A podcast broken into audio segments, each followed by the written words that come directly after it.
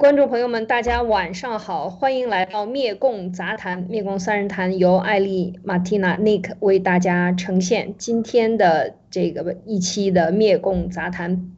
继续来到啊，今天应该是三月二号啊，三月二号。那我们今天继续昨天的民粹的这个社会心理学的讲解，结合。呃，这个现在的政策以及他为什么出这样的政策，民粹的表现出来是哪些政策，和现在共中共做的这些非常非常高的这个契合度啊，所以我们对这些表面上现在出现的呃这个包括为老百姓好啊，又学党史啊，又要搞各种运动啊，我又要这个来进一波的这个所谓的呃贪污腐败打击呀，以及要也。这个为老百姓好，所谓的扶贫呐，去掉贫困啦，然后我们又要来保障老百姓的这个晚年的退休金啦，等等的社会保障啊，都是为老百姓好。但是为什么老百姓体会不到这种好呢？或者是说能体会到的好，让人感觉到完全是口头上的，或者是说一百块钱里给你补贴个五块钱的好，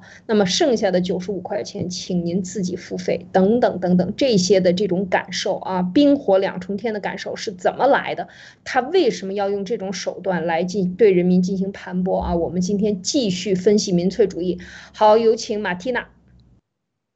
好的，艾丽姐好，你好，K K 好。啊，昨天我们谈到民粹的特征啊，就是最大的特征就是它是一个直觉化、表面化，而且是情绪化、短期化的。就是为了来迎合这些广大的底层劳动人民群众，其实也就是整个社会里面人数最多的这群人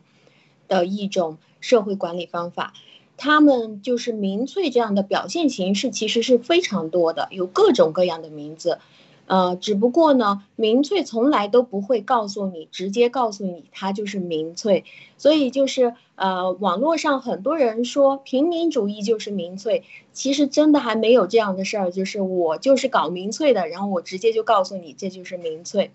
那我们看呃很多的中国的事情，呃，无论我们取什么样的名字，我们其实只需要记住这些特点，啊，牢记第一个铁律就是。没有任何的国家政府是赚钱的，所有的国家政府不管把自己标榜的有多伟大，政府的所有钱都是来自于本国老百姓的税收，不管这个税收是隐形的还是显性的。然后呢，任何的规章制度，只要是它出台，它都一定会是打着为了你好的旗帜出来的，没有一个。呃，政策出来的时候，他会说这个是主要为了我们政府或者为了我们几个家族好，没有这种事儿，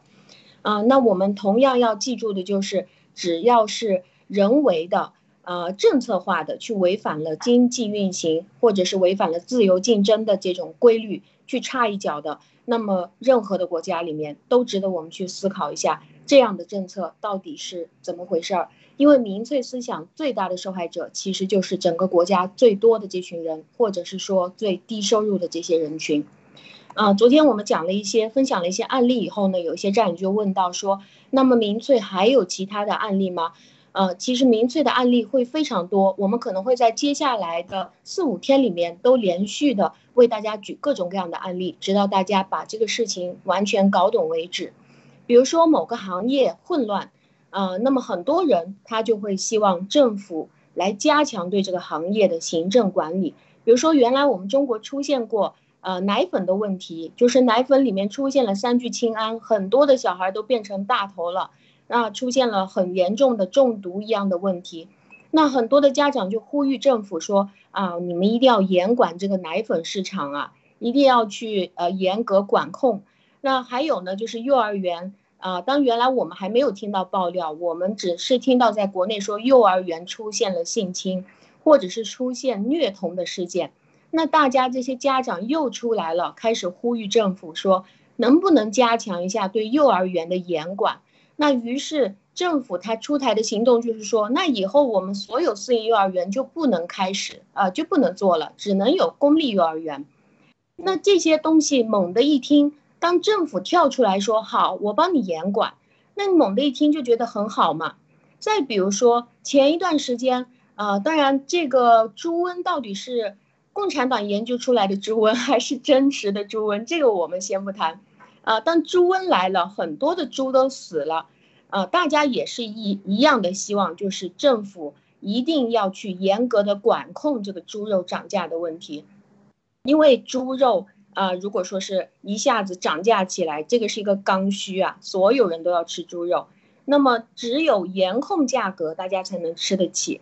这个行政控制猪肉的价格。呃，必须要让老百姓吃到几年前的这种猪肉价格，保持几年前的价格不变，这个对老百姓来说到底是一件好事儿还是坏事儿呢？今天我们就要针对这个政府控制物价来进行详细的解析。呃，我先在这里简单的介绍一下，就是说政府控制物价呢，总共有两种办法。第一种办法就是通过行政来控制物价。就是规定这个物价必须是多少钱一斤，比如说必须控制在什么水平，让这个物价呢变成听从政府的命令，而不是让这个物价去反映这个商品在市场上面的需求程度有多高，或者是它的稀缺程度有多高。第二种办法呢，就是政府对于商品的供应者或者是它的销售者进行补贴，让这个价格可以降下来。就是你卖你卖二十块钱一斤的话，政府给你补十块钱。那么这两种办法，啊，我现在就想跟着两位，呃，艾丽姐和 Nick 一起来探讨一下，呃，这个是今天我给大家一起准备的话题，就是说，当猪瘟来了，啊，这个猪肉的需求，我们假设中国人每一年吃猪肉的需求都是差不多的，就是不会今年我们突然间只吃一半的猪肉，因为没有其他的肉来做补给嘛。那么猪瘟来了，猪一下子就死了一半儿，很多的猪呢直接就拿去填埋了，还有一些猪还没有长到足金的时候就直接杀掉了，一次性都杀掉了。那么在这个时候，如果政府规定说猪肉禁止涨价，会怎么样？第二个呢，就是如果规定了，呃，所有呃，现在。这个不能涨价的代价就是说，政府对这些养殖户进行补贴，那会得到一个什么样的结果？好的，嗯，我先说。这个猪肉，如果大大家知道，这个猪瘟都是来自于愚蠢的这个政策啊，因为它要控制这个惩罚性的对美国的猪肉进口和一些这个贸易战里边的，它这个要来进行，然后最后就选择了进口这个俄罗斯以及非洲的这个猪，然后导致了这个非洲猪瘟啊，染了非洲猪瘟猪瘟的这个猪呢，就是呃进来了中国，然后就开始肆意这个这样的一个关系。那如果死掉一半，假设一半啊，事实上可能是超过一半。那这个一年的几千万吨的猪肉的需求一下子没了，这个时候它是有个问题，因为猪它不是，它不是写程序写代码是吧？一写它就出来了，它一画它就出来，它要长它需要时间，一头猪出来它需要一个周期。这个时候如果都死了，那在这个空档期里边，政府如果控制物价。啊，我我觉得好像前期是有这个涨的，从几块钱，不是现在应该是六七十、六七十块钱，还是三三四十块钱一斤啊？六七十块钱一公斤，这样的一个价钱，如果它控硬性控制的话呢，它问题就大了。硬性控制的话，你只控制结尾，就跟控制这个水稻的最终的收获价是两块钱，几十年不变一样，十几年不变，它是一样的道理。但是中间的环节和销售、运输所有的成本都有了，那这个时候，那这个就等于活生生的把这个卖猪的让他断了他的买卖。我觉得就是这样，就大家没人做这个卖猪的买卖了，那这样会导致更大的麻烦，更大的麻烦就是假猪肉、呃病猪肉都出来了。因为你要控制在这个价钱内，根本是低于市场成本的，就是说低于这个用商户成本的，他不可能赔本做买卖。那么他要想做买卖，只能是干更坏的事情，把猪从那个从那个湿这个白天把这个猪埋了，晚上夜里就被人扒了，那就是免费的这种带了瘟的猪，有病的，或者是。呃，注水的猪肉，或者是老鼠肉，或者什么乱七八糟肉当猪肉来卖的，它只有作假、作恶，呃，才犯罪才可以，就是用这个价钱，我觉得这个是很糟糕的。那么唯一的我觉得比较好的办法就是说，它能够补贴给这些用户。但这个补贴一说补贴，这就麻烦了。我觉得我不太我不太了解，就是出了猪瘟这件事情以后，中共是用什么样的政策来做的？啊，我先说第一条吧。啊，Nick。哎，谢谢艾丽啊。那个是的，我刚刚在这里写一个公式啊，就是这个。呃，销售价格等于成本乘以利润的率，利润率嘛。然后那个总体的这个成本的话，相当于乘上数量，对吧？那你销售价格总量总价值，就是这个整个市场总价值的话，也是要相应的乘以数量。那么数量拿掉的话，就是呃呃，那那如果它数量减半的话，实际上呃它的总体的成本已经进去了，就是说它前期的投入已经在那里了。如果它数量减半的话，说明它单头猪的这个成本实际上是翻倍了，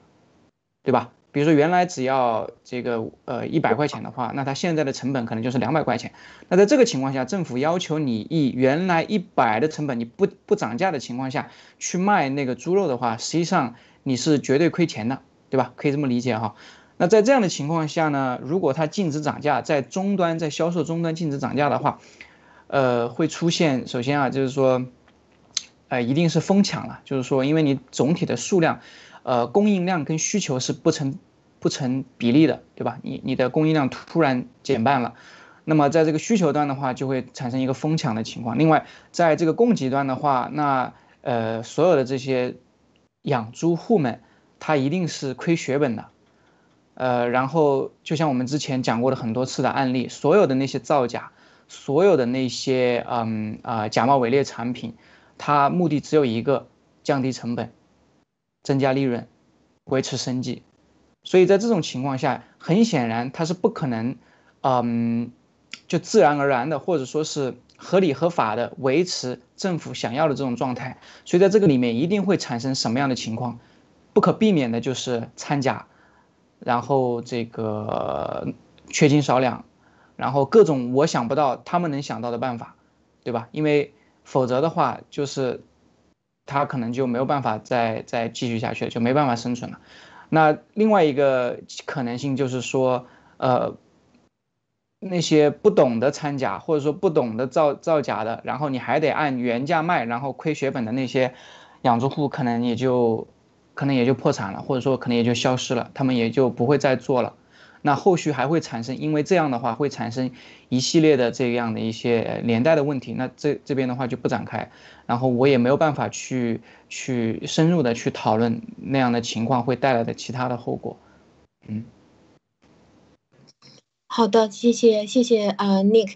呃，的确的确是我非常认同两位的看法，就是说当这个猪肉。比如说，原来一个养殖户他养了一千头猪，现在有一半拿去埋掉了，啊，因为他的有几个养猪场，比如说进入了猪瘟，那么有一半拿去埋掉了，还有另外一半呢要赶紧杀掉，呃，因为呃说不定很快猪瘟就来了，好，或者是说政府怀疑你这个地方有猪瘟，他就必须要逼着你把你的猪拿去埋了，那就相当于说，呃，在我们实际的新闻里面看，我们知道很多养殖户。他都是去贷款出来养猪的，因为如果他只是用自己的钱来养猪的话，呃，这个在这个市场竞争的过程当中，很可能他的利润，呃，真正赚出来了以后就不够，就就没有那么多的利润可以足够他的全家去养活自己，所以他需要贷一些款啊来投入这个成本来养猪。那么在这个时候，当他一半的猪突然之间就没了，拿去埋掉了，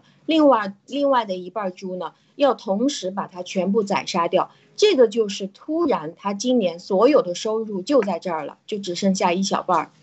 那么他的收入就大大缩水了，他可能没有钱去还贷款了。那很多人就说，那如果是政府出来补贴不就行了吗？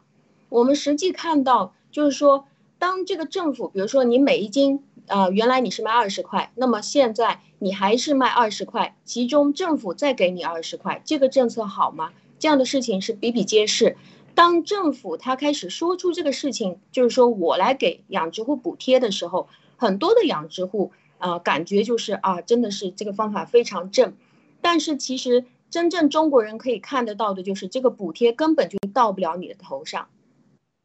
因为它是一个选择性的补贴，更多的补贴呢，中共是给到他自己未来想要养猪的，我们就可以看得到这个新闻出来了以后，就说我们接下来就允许楼房养猪，啊，我们接下来允许大公司来养猪，甚至到了后期说。啊，现在华为说我们要开发这个高科技智能化养猪，每一头猪的成长状况我们都非常清楚。就是说这些养殖户为什么你你们有猪瘟，最大的原因是因为你们不够干净，所以你们就不用做了。还有呢，就是当这个呃，就是当这样的情况，中共这样的情况，如果假设没有发生的话，那么当他开始去补贴的时候，当物价开始控制在那个点的时候。老百姓其实可能自己家的冰箱里面买不了那么多猪肉，没有办法一下子囤得了那么多猪肉。但是真正有足够的地方可以去囤猪肉的人，就是这些政府或者是家里有大钱的、有大关系的，可以拿到冷藏库的这些人，又是他们自己的人。当他把大量的这个拿到政府补贴的这个猪肉的，呃，以低价格，就是明明现在已经猪肉很少了，翻倍了，价格应该是。但是他以原来的一半的价格拿到政府的补贴以后，把这些货全部都囤起来，然后再让养殖户你们不用做了。那么我们就非常明显的可以看到，说现在整个中国社会上很可能有的问题就是这个猪肉已经被政府整锅端走了，养殖户自己就不用去养了。谢谢姐。嗯，是啊，这就是为什么他这个，呃，那时候宣布出来什么释放一万吨，一万吨猪肉，那他其实这个做法就是彻底的就等于把猪肉啊掌握在这个政府的手里了，或者是说把猪肉补贴掌握在政府的手里，那么我补贴谁，谁就可能够发家，能够再参与到下一轮的这个，这个其实就是一波一波的这种。换手，或者是说抢夺，呃，因为你有了政策，所以你有了这个钱的支配权。你有了支配权，你就等于有钱了。你钱指向小舅子，他就是小舅子发家；指向二姨子，二姨子发家，就是这样的一个一个态态势。但是如果你无差别的补贴，你肯定是选择性补贴。那你呃，如果补贴会出现这种问题，那么就不补贴，不补贴，那就是大家都死。为什么？因为，因为我刚才想到，一些要用同样价格出售的，一定它是，比如说你的成本已经是两倍了，你原来是卖一百块，呃，就是说二十块钱一斤，但是现在你的成本已经不允许你卖二十块，你的成本已经逼到你，呃，四十块钱一斤，那这个时候还继续卖二十块钱、二十五块钱的那些人，他是作假的，那么这个就是逆向淘汰，就是真正卖好肉的人。你就比不过那些作恶的人、做作假的人。那么这个时候，你因为不能够符合政府，因为你卖一斤亏一亏一斤，你卖一斤就亏二十块钱，你不卖你还不亏，你卖了你就亏，所以你这个是非常痛苦的。对于这个养殖户，特别是刚才马蒂娜讲到，如果你是贷款来经营的，那边还有高额的利息，你二十块钱，你的成本就四十块钱，你还要有四十块钱的利息，一年的利息几个点呢？所以。这些人最后就把他就是彻底把真正要做生意的人就抢夺走了，最后把补贴补给了一个像华为这样的完全是外来户，然后有强大的政府背景的公司，他可以瞬间就用他的整合他手上的资源和贷款资源和补贴资源。就把这一盘菜炒出来，而你老百姓永远也够不到这些，所以最后就变成了大的这个超级拖拉机的这种，呃，超级企业来经营这个国家啊。我觉得这个确实是是会会产生这样的问题，所以就是说这种，嗯，就刚才讲到民粹主义，我觉得这个是呃都是为了你好，嗯，最后打着为了你好，最后我们看练出来的是为了就是钱就挣到人家口袋里去了。所以这就是 我值得我们思考和警惕的啊！任何这种事情发生的时候，不符合经济规律，政府过大，就是大政府就会出现这个问题。大政府就是大家把全钱都捐出来给他交税，然后怎么支配这个钱由他说了算。最后我们怎么生活也由他说生说了算，这就很糟糕了。整个社会的状况最后有几个小学毕业生、中学毕业生来为你支配，然后他们还是打着为老百姓好的这个目的，然后来抢钱的。那当然，我觉得这个是一点了。这个接下来我还想讲一个，就是根据这个我讲一个案例啊，呃，就是今天的新闻，呃。习近平不是已经脱贫了吗？全中国这个好几亿人，这个贫困户就不再叫贫困户了，是吧？已经脱贫了。然后今天就讲了这样的一个问题：如何完善覆盖全民的社保体系啊？又开始搞社保体系，大家知道这都是大钱。这绝对是大钱，就是每个人每个月的工资，你要有百分之二十多哦，你个人百分之十几，公司还要给你百分之十几，百分之二十五六的钱要缴给这个社保体系，这都是无偿的。你可能三十年以后、四十年，你年轻，你四十年以后你才用得着这个钱，早早的比保险公司还厉害，保险公司还有愿意买不愿意买，这个愿意买不愿意买，你都得买，这个就是从工资里扣。扣下来的这个社保体系去到哪儿了？他怎么支配？你是不知道的。而且你不缴社保就成了非法民工，你就成了非法的这个，你就不是这个社会正常常的人了。你就随时你去讨薪干什么你都非法了，你打官司你也没有权利了。这就是非常可怕的一个这个社保体系，大家一定要关注这件事情啊。就是他讲，他说我们要完，然后习近平要科学部署了。首先他要把这个社保体系。抓到党中央，就是抓到最高层，他可以来决定啊，就所谓科学部署，完全由他一竿子杵到底，从最上层可以支付最底层的一个老百姓的社保，这是他现在的新的改革体系，那就是他要全面抓所有人的缴费，这是第一点啊。另外呢，我想看让大家分享一个什么数据呢？就是同样这一篇新闻报道里边，他说啊，我们这个。基本医疗保险覆盖了十三点六亿人，基本养老保险覆盖了将近十亿人，这两个保险拿走你多少钱？每个月百分之三十差不多吧，百分之二三十的钱啊，就这么多钱，每个月你一万块钱工资，实际到手可能就七千块钱，七千多块钱。如果你是一万块钱，也可能啊，看不同地区。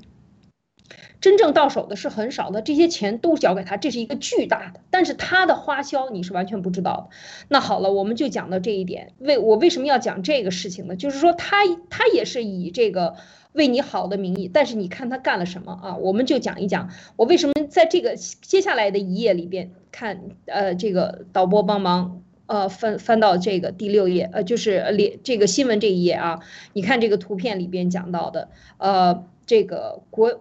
这个我国的财政供养人员约五千万人，我想说这个是为什么呢？就是财政供养的这五千万人，大家要如果在事业单位里干，或者事业型的国有这个事业型单位吧，事业型单位这些什么教育口啊，呃，这些国家机关呐，党政机关、党政机关、社会团体机关，都是我们的。这个税务，我们老百姓要缴的这些税里边养的这些人，这些人，我想说一个数，就是我不知道你们知不知道，这些人他是不缴这个税，不扣这个这个钱的啊，就是说他其实是等同于视同缴纳，他是这样的一个，我不知道最新的这个政策有没有变化，视同缴纳是什么意思？就是说他实际没有缴纳。政府里边，因为他是政府养的嘛，所以不再从他的工资里扣除这一部分费用。那么，但是他每每年的这个消耗掉的，他看病，就是全额社保，特别是机关事业机关啊，就是报销比率是非常高的。然后住院和你普通的百姓是不一样的，待遇是不一样的。等于你所有的财政，就是老百姓缴上来的钱，一定要说什么是财政，就是老百姓缴的税。所有的人养了这五千万人，他们就是说不能够从他的工资里扣这个钱以外，再养他作作为他的医疗保险以外，他我们养的税里面还要多为他扣出来他的医疗每一年的供养的医疗，以及他们退休以后这么高的待遇。大家知道这些事业单位的待遇啊，这不是最近的这个学校的天津学校的这个教师不是说了吗？事业机关的人收入好，待遇高，呃，水平高等等是什么？他们属于中高层收入人群。那这些人的所有的这个养老，其实全部国家兜底。国家是谁？国家不挣钱。刚才说的非常清楚，马蒂娜一定要记住，国家不挣一分钱，都是老百姓挣的，等于你全社会的人承担了五千万人加上他的家呃这个家庭成员是。是接接近的两三亿人口吧，基本上这样的一个一个范围，他们的这这个养老和医疗以及工资都是全社会养，所以你看到了吗？当当他权力越集中的时候，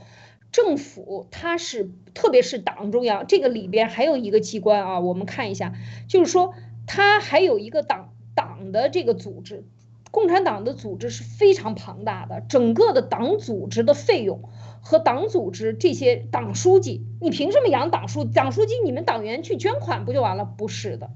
党员的费用是这个这个嗯，作为行政处这个管理的时候，他是套着走的，党政不分家。为什么？因为党养不起党，党必须靠行政来养，行政靠百姓来养。就是说，我们每一个人给他缴的税里边，都供养了这些坐在我们头上的这些党员们。啊，所以就是说，所有的这个政，因为政这个党政不分家嘛，呃，就是整个的这一套管理体系是，是等于像一个吸血虫一样吸在中国政府的这个机关上、事业单位上，然后事业单位的所有的来源来自于财政，财政的来源来自于百姓，所以我们现在是养了世界上。最大的一个群体啊，就是说中国百姓为什么中国百姓要勤奋，像像驴、像牛一样，像畜生、奴隶一样去干活？然后我们的这些要用高税收，是吧？我们要用高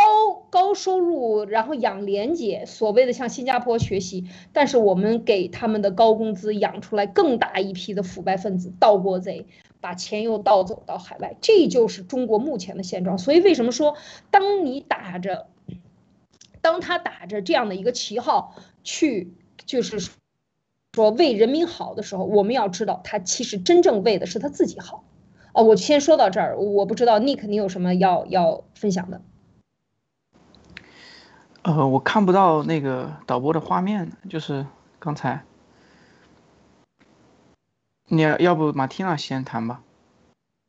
好的，嗯，我先来谈一下，就是刚刚听到艾丽姐呃的呃的这个嗯案例，就说当我们每一个人社会上我们每一个人呃，就是说他现在总结的十亿人也好，或者是十三亿人也好，百分之每一个只要是工作的人群，百分之二十五到百分之三十的钱，每一个月都会交给这个社保体系。那么，如果你不交社保的话，你其实，在生活当中，呃，不管是你求学也好，还是你要去找工作也好，或者是你要去打官司也好，什么都是非法的，什么都是有问题的，因为它的这个社会保障它是强制征收的，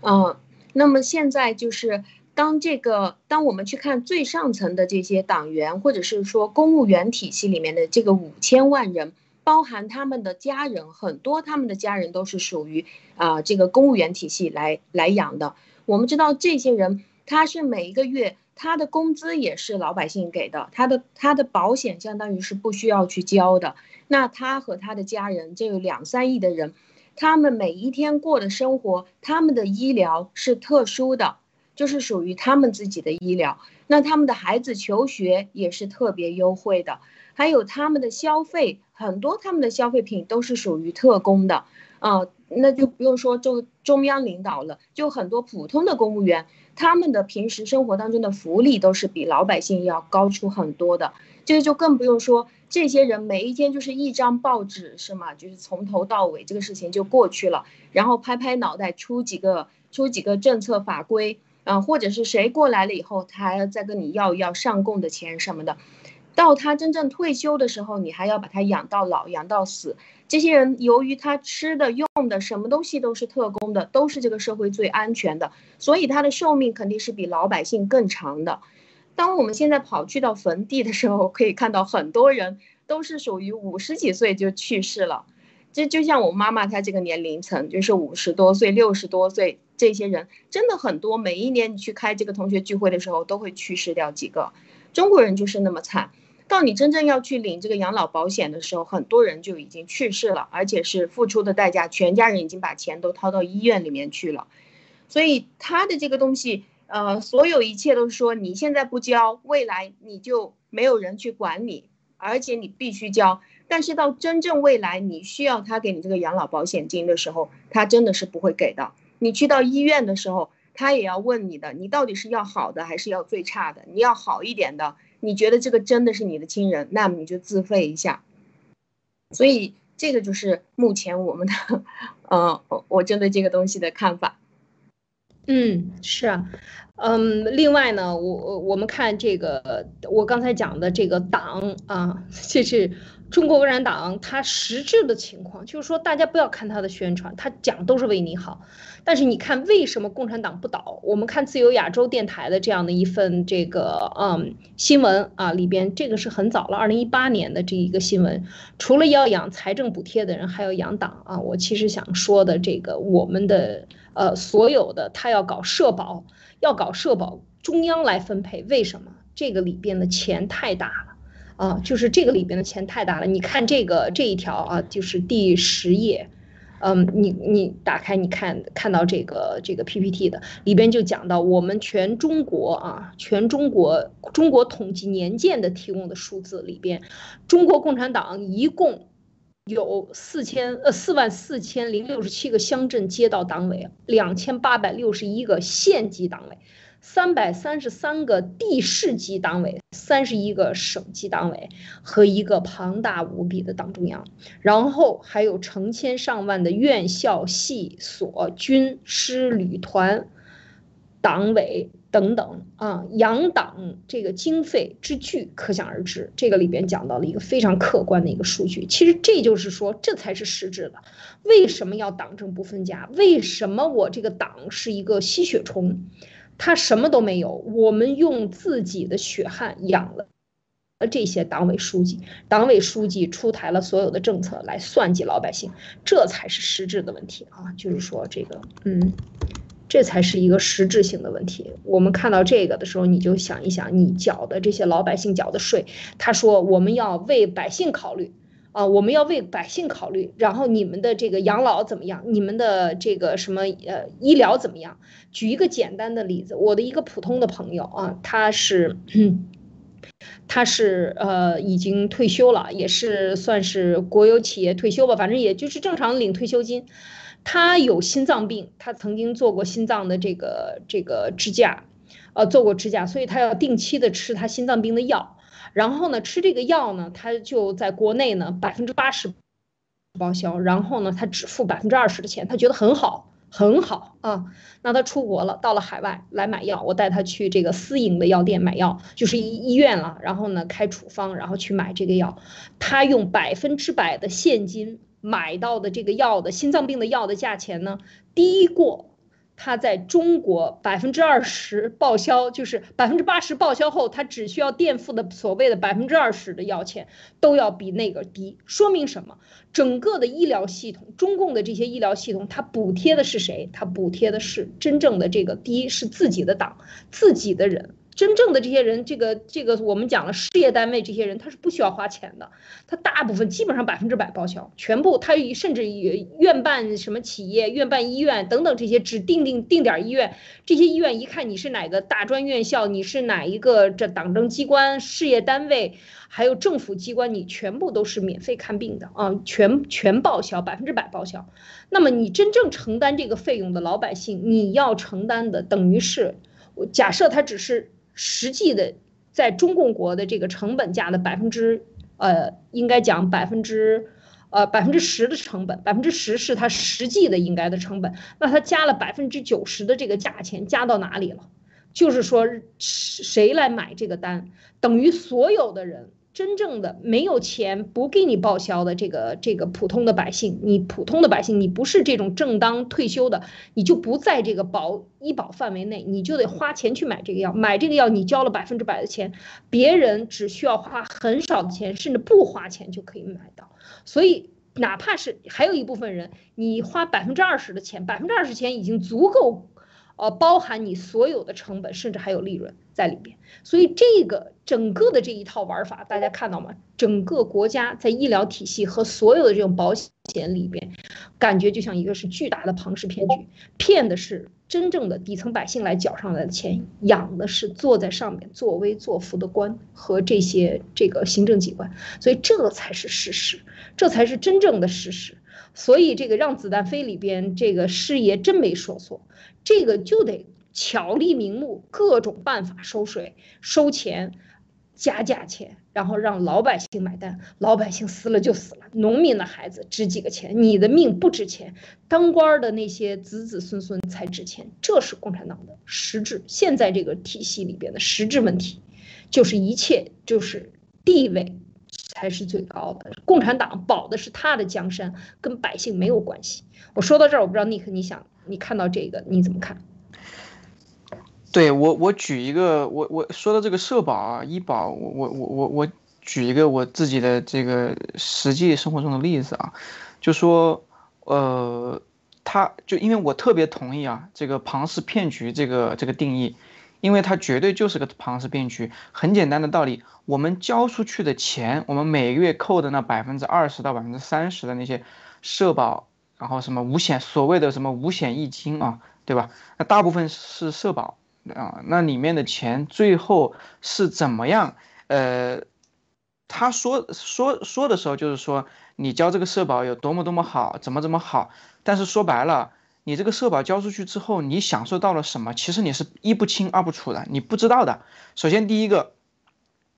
中国人的平均寿命现在啊，就最新的平均寿命数据应该是七十五岁。呃，到七十七岁左右，我们就算七十五岁，因为而且他的这个统计方式本身是有问题的，他七十五岁实际上没那么高，呃，因为他很多他这种，比如说这种非自然死亡，他应该是不算在里面的，所以说他实际上应该是低于七十五岁的。那么我们现在男性退休年龄是六十岁，所以七六十到七十五之间应该是十五年。那这十五年，你相当于前面你如果按二十岁开始工作，或者说是二十。呃，我们就晚一点吧，我们就算二十五岁开始工作，六十这之间的话，实际上你有三，呃，三十五年，你交交税交了三十五年，交这个五险一金，对吧？然后是还有它的时间成本在里面，再往后的这十五年，呃，他怎么给你发钱啊？就这个养老啊，包括养老，你是不知道的，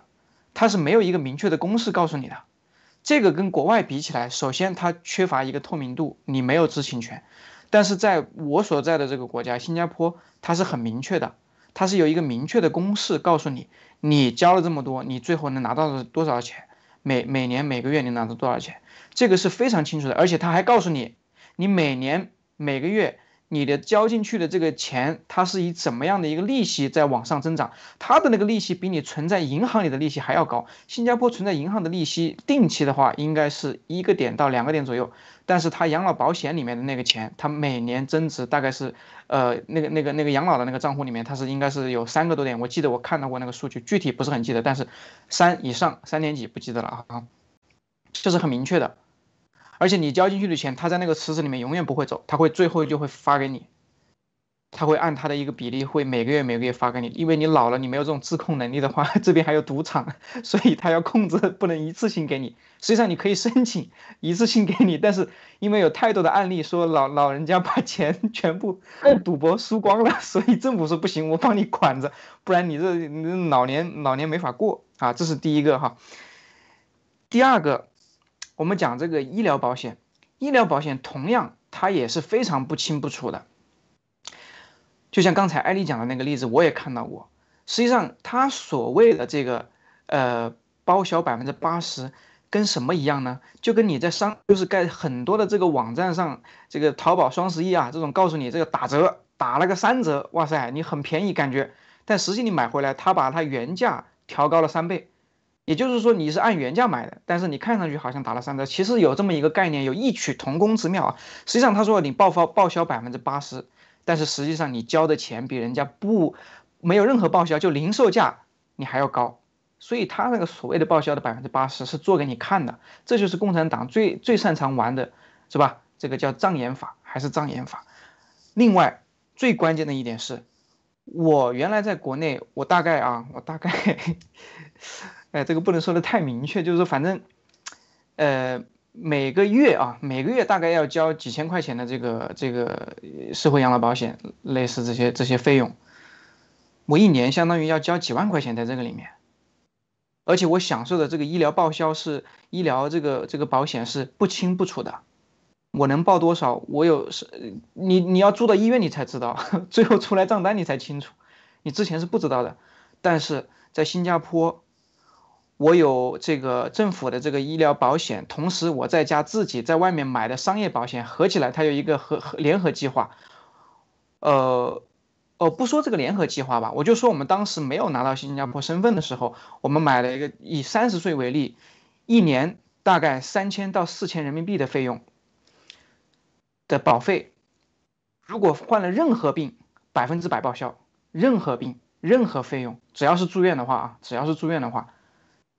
你要知道新加坡的医疗费用有多高，我我相信大家如果稍微看一下的话，有一个早产儿，英英国的夫妇在这边有一个早产儿，一下子花了，呃，大概也就一两个星期吧，花了二十二二十多万新币，就是一百多万人民币。那如果我们买这种医疗保险，在当地的居民，你哪怕不是这边的公民，不是这边的永久居民，你买个三千到四千，就就买这种很这种外面的大保险公司随便都可以，呃，全保，百分之百。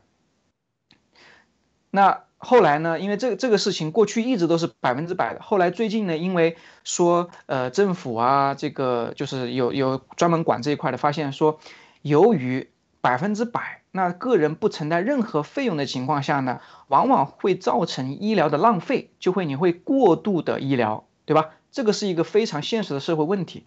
那么政府要求，从去年还是前年开始，每个人最少最少你要掏点钱，对吧？这就是说不能说。你本来你一千块钱治得好的病，或者说一万块钱治得好的病，你非得来个一万二千块钱，你得住舒服了，你在医院医院里住舒服了，你才出来，这个不行，是吧？所以说，只要让你怎么什么样的办法呢？就是这种经济社会的自然调控吧，就是价格，你稍微出一点钱的话，这样的话，你哪怕是你多掏个一百块钱，你心里可能就觉得要要咯噔一下，你可能就不会再住那多住那那那两千块钱的医院，对吧？所以最后他定下来的是，你只要把报只要交百分之五，也就是说。同样的情况，呃，过了去年之后的话，任何病只要住院，百分之九十五 cover。你三十岁的年纪大概只要三千到四千万人民币。但是你想想，我们在国内啊，我们在国内的话，一年交个几万块钱的所谓的社会保险、养老保险还有医疗保险，这整个和你最终享受的，第一个你不清不楚，第二个你住院了还是有那么多人看不起病，对吧？第三个，你最终六十岁退休，然后他还给你延到六十五岁，那你本你本来这背后的最后的这十几年，你还不知道能活到哪一年，对吧？中国那个环境，那个癌症的高这个高发率，现在要看中国的肝癌是全世界第一，是吧？这个癌症高发率，癌症占全球的好像是四分之一，我我我前几天看了数据哈，呃，不是太记得了，这个可能要核实一下，但是大概是这个意思，就是反正是很高很高，在这样的情况下，他还要给你压缩你的这个。呃，这个退休的这个时长，对吧？你退休之后能享受到的时长，那无非就是什么意思呢？无非就是它这个成本它罩不住了，它这个医疗保险整个池子它罩不住了，而且现在老龄化结构在这里，然后这个零零后比九零后要少，呃，我看一个数据好像是要少个，呃，我可能要稍微翻一下啊，反正是少了。几百万，我待会儿可以说一下，我待会儿查一下，马上待会儿告诉大家。所以整个呈现出来的这个社会局面就是说，年轻人越来越少，什么意思？交养老保险的，呃，交这个社保的人越来越少，要用养老保险钱的人越来越多，他有点罩不住了，他这个亏空，这个空缺有点越拉越大了，所以他要想尽一切办法，所谓的。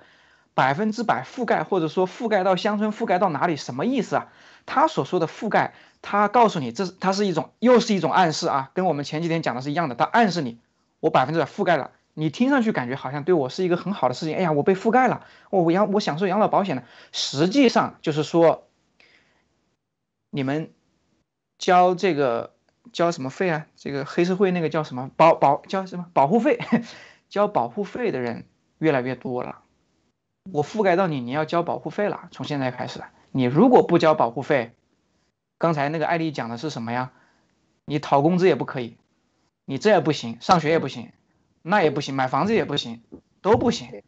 对吧？他给你制造，因为权力在他手里，他给你制造各种各样的麻烦，都是关关乎你民生社稷的，都是关乎你这个最关心老百姓的生活的，对吧？那你你不行，你寸步难移，你要不交的话，所以你必须得交这个保护费。所以所谓的什么这种养老保险、社会保险，其实就是我很庆幸，就是我自从出国那一天，我就一分钱没交。嗯嗯，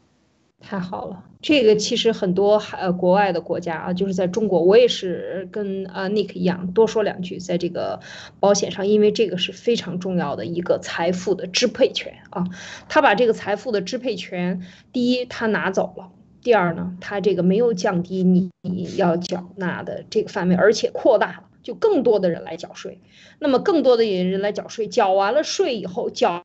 搞完了这个以后呢，支配权更加的集中，已经集中到谁了？党中央了。这次这个习近平要来把脉，这个新闻里边讲到的，这个习近平说的这个啊，习近平科学部署什么意思？就是这件事儿他说了算了，那这个更糟糕了，因为他缺少了制衡，他完全回到了文革状态。那我说给你补助就给你，我说不给你补助，这样一群人一刀切，你们就就把自己活埋了算了。你也别别等着去去呃这个费劲巴五的去去跟他要这个钱了，那这个就非常可怕。就是说缴纳的人更加的广泛，覆盖的面儿更加的广，但是说了算的人更加的少啊。这个决策权更加在党中央。那么党中央他会维护党中央还是维护老百姓呢？大家。想一想，自己去想一想，你出了问题，他是维护你还是维护党？因为你的问题的来源都是党的管理出问题了，所有的问题都是党的问题。所以这个时候你想一想，就这么简单的一个逻辑。所以到最后的时候呢，我想还是想看这个这一页，除了要，除了我们交的这些钱要养这个财政补贴的人，我们还要养这个党。所以为什么在最开始中共建政了以后，毛泽东设立的党政不分开？在任何地方，你的学校里都有政委，都有党书记，校长都要兼着党委书记。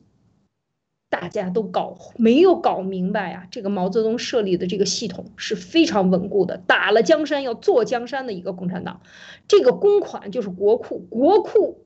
就是老百姓的政府的给钱，但是政府的钱归谁管呢？归共产党管。归这一小撮人管，这一小撮人可不是一小撮，已经九千万，就是他只有把自己做大，他就不会倒。所以我觉得这个逻辑在这里边再强调一下。最后呢，我们再说还有一一页的这个，啊，民粹的呃马蒂娜总结的结果对百姓来说都是灾难，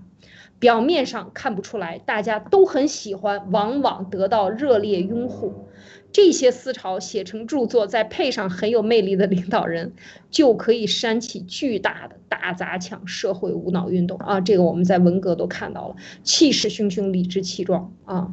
大概就是这样的，就是说非常的、非常的呃，这个民粹，这个所谓的他把你的这些调动起来以后，大家真的看不出来，最终谁是灾难的受害者，就是百姓。嗯，我觉得马蒂娜说的这一点，呃，关于这一点的解释，理论上的解释，马蒂娜给我们解释解释，然后我们再讲案例，好吗？嗯，好的，啊，就是我想补充一下刚刚关于交社保的这个东西，就其实听了两位的分析以后，其实这个交社保存的时候说，你这个就相当于是给未来的自己存的，但是到最后我们可以看到，实际上所有的社保是交来养活了他们的这群人。原来这个社保呢是拿来给这个社会各界的层层盘剥，养活了这些整个中共的党员、公务员体系，壮大了中共，而且让他可以持续的养活这些公务员。那现在我就觉得就和那个贫困摘牌摘帽一样的，现在的情况就是中央一只手为什么要伸到底呀？中央没有钱了，中央缺钱，他知道这个是一块大钱。那就说你们这些小公务员，你们就先不用不用来收这个钱了。那习习近平来收，就是由由中央来把这个钱收过来，这些钱你们就交给中央就行了。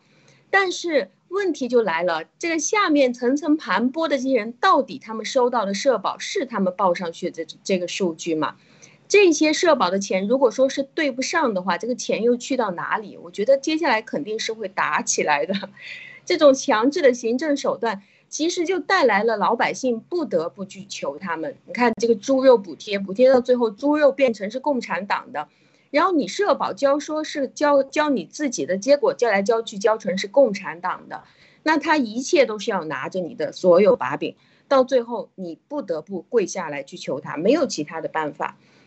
那讲到这个心脏支架的时候，就是刚刚啊，艾丽姐说这个心脏支架的时候，我其实认识呃，在国内的工作的这个专门做心脏心脏支架的这个医生，因为我八十几岁，我的奶奶就是属于呃进到医院那边。去检查，检查完了以后，别人就告诉他，啊，你这个心脏需要搭支架。所以当时因为我们家里面有这样的医生，他就马上告诉我们说，你马上就转院来到我们这边看。看完了以后，他的结论就是千万不要去搭支架，因为在国内像这种七十几岁、八十岁的这种老人，或者是八十几岁的老人。出现的问题就是十个有八个过去，只要是他叫你先去做一下体检，啊，给你打个造影剂，过去核磁共振或者是 CT 拍一下，马上这个医生就会把你叫过去，这个是一个陷阱啊！那医生把你叫过去了以后，你比如说你带着你的奶奶过去，或者是你带着你的母亲过去那里坐在，你是没有医学常识的，对吗？他就马上拿这个片子来跟着你说，你看你看到了没有？你妈妈这个心脏的血管有多细呀？你看看细到这个程度，我告诉你啊，这个如果说是老年人，一旦这个血管的这一块狭窄到这个程度，一旦什么时候堵上了的话，那就麻烦了，那这个人马上就会脑梗了、心梗了，就出现问题，他他就会死掉了。这个地方我建议是要怎么样搭桥，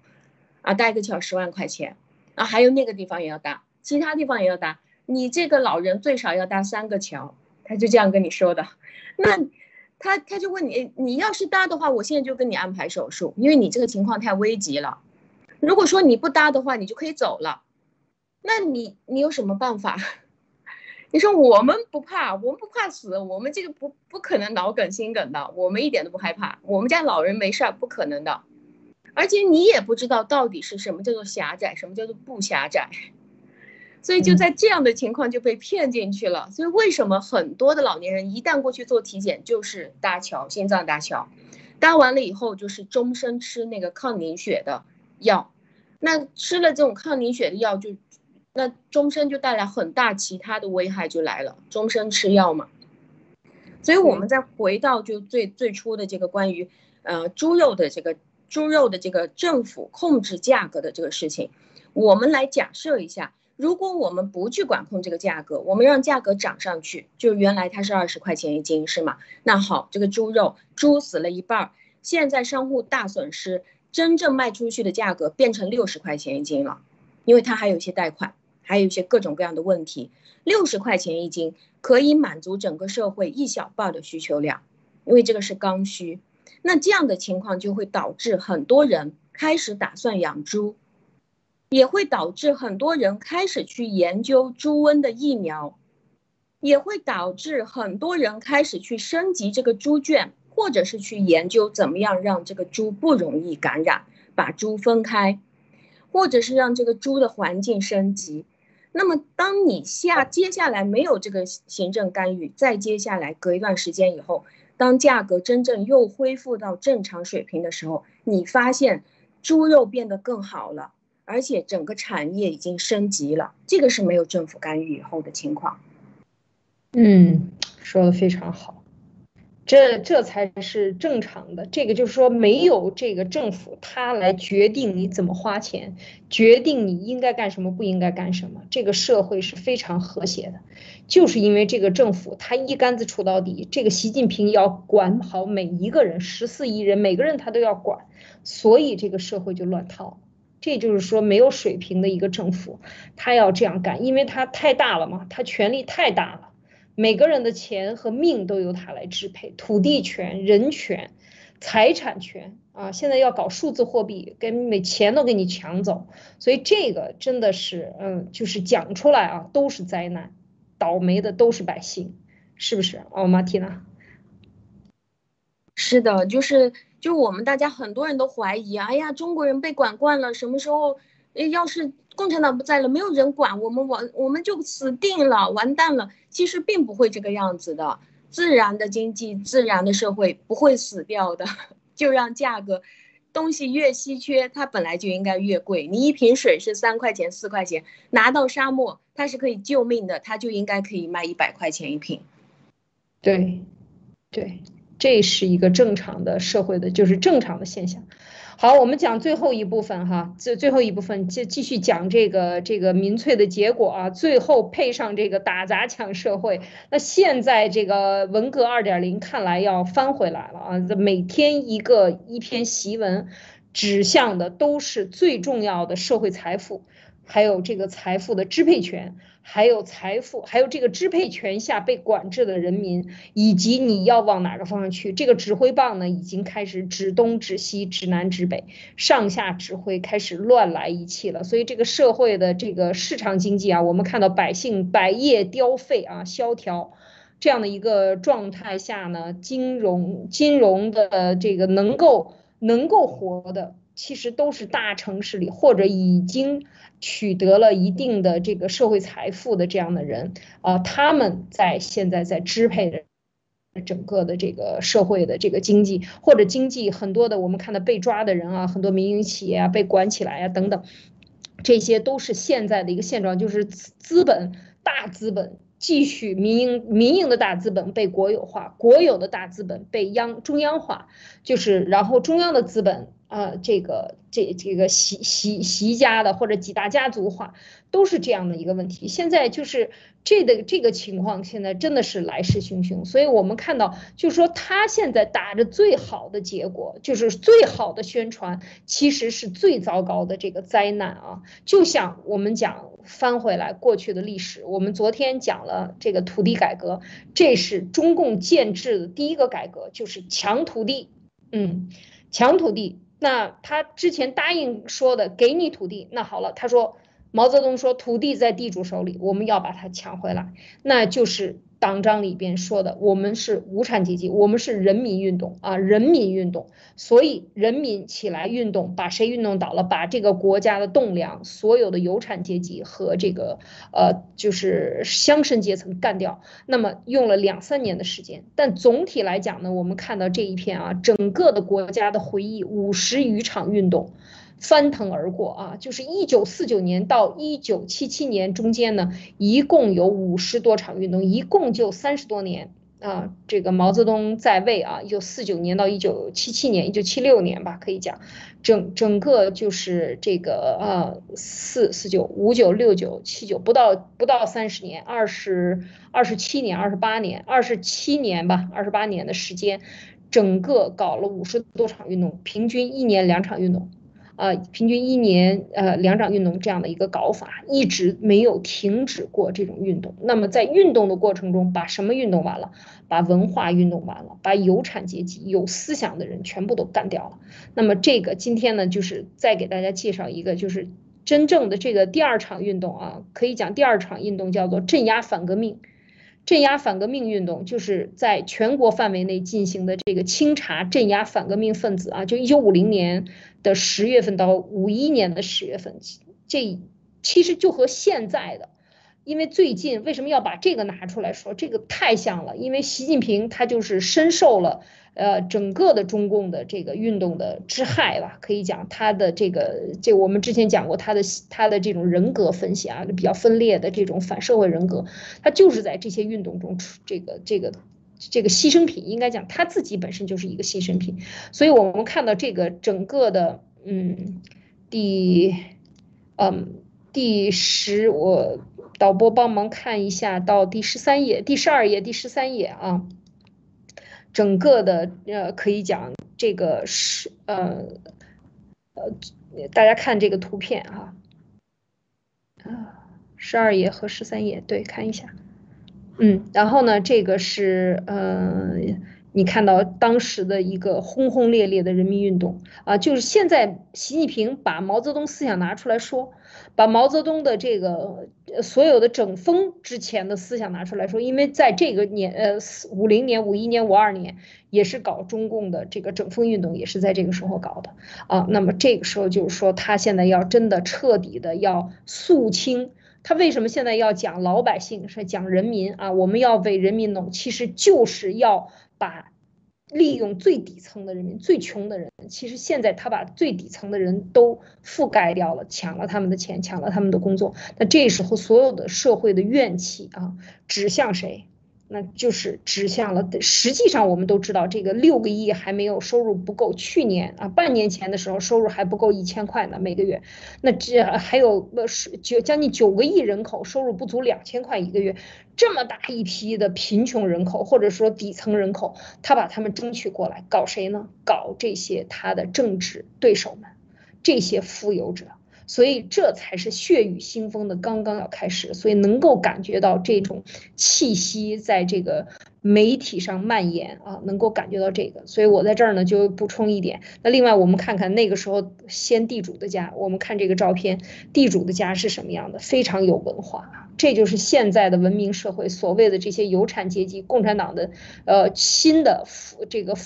资资本阶层吧，呃他们所追求的就是真正的有品位。因为他们是从无产者来的啊，或者是说更贫穷的人靠打抢抢来的这个江山的这些人，所以他们又还要追回到那个时候他被他们打倒的地主乡绅的这种文化。但是大家要知道，这是一个断裂啊，他这种运动他会不停的利用底层的人，因为现在底层人又被养了将近十亿人，干了七十年，还是有那么多亿人收入每个月了两千块钱以下，两千块钱是多少钱？啊，是多少钱？现在两千块钱能够吃两顿饭吗？在北京，你就是吃两顿饭，可能一顿饭都不够啊！大家几个小好朋友吃一顿饭的钱，所以在这种情况下，这些他继续用穷人。就是光脚的不怕穿鞋的，去打击他的政治对手。穷人的生命、穷人的财富、穷人的资本，一切都没有，都被他抢完了。这个时候还要被最后再利用来来造反。如果可能的话，就是去打倒他的这个政治对手。所以我觉得这种风向都是非常可怕的啊！这就是说完全没有人性的，他不关心人民的啊！我就去分析这些，我不知道 Nick 有什么要补充的。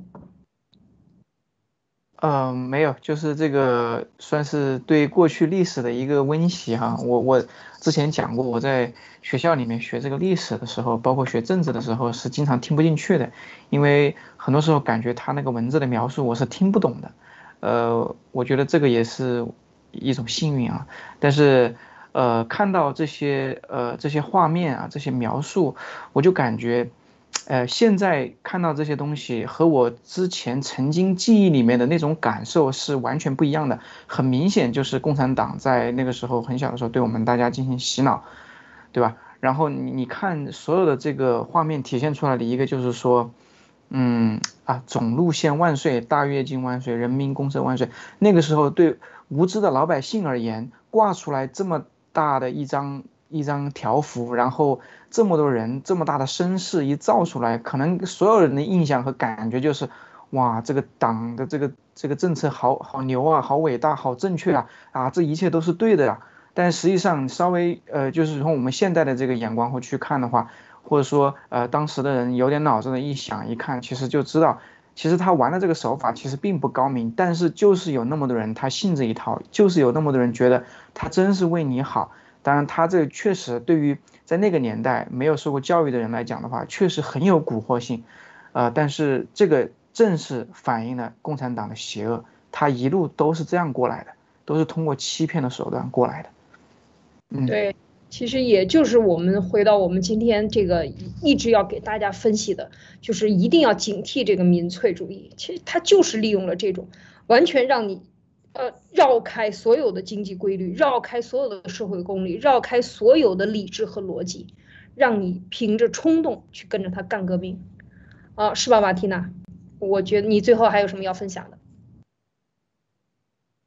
嗯，是的，就是，呃，就其实现在可以看得非常明显，他们已经把所有能够收上来的政府的钱、大资本的钱。把小的小的企业变成大企业，所有一切归国有化，然后呢就收到几大家族，最后，他开始，呃，利用这些最底层最穷的人啊，他开始发布一些表面上看上去对这些穷人有用的，比如说我对你好，你的社保被他偷走了，我现在一检查，一只手伸到底一看，哇，原来你的社保被他偷走了，你白交了这些年的钱。现在呢，我要帮你灭掉他。所以开始出现一些新闻说，哇，他太伟大了，他真好。那么他他可以用这个方法让这些底层的穷凶极恶的这些人来把他的政治对手全部都灭掉。这个才是真正的第二场运动，就是当大家已经穷到一切都没有，当大家已经饿到所有的饭都在他手上拿着的时候，他就可以开始镇压反革命分子了。就让我想起一个鬼片，就是一个老老的香港，叫做《灵气破人》。那个死掉的女明星就是阴魂不散的，就是非常，呃，就就一直都会附身在其他人的身上，然后到最后这个呃这个道士，道士就问他说，到底，嗯，到底是你需要什么样的一件事情，你才能散去，你才愿意去投胎？他所说的那句话就是，我希望我所经历的事情重演一遍。我感觉现在就是毛泽东附身在习近平身上，好恐怖！好，说的好，就是这样，完全的附体啊！一这个共产主义附体，他就是要打着毛的路线，再搞一遍文化大革命和大清洗啊！好，让我们看到这个问题，让我们警惕这个问题，传播真相，然后提防，让老百姓更多的看到警醒啊，不去被他蛊惑，不去为他呐喊，成为他的炮灰。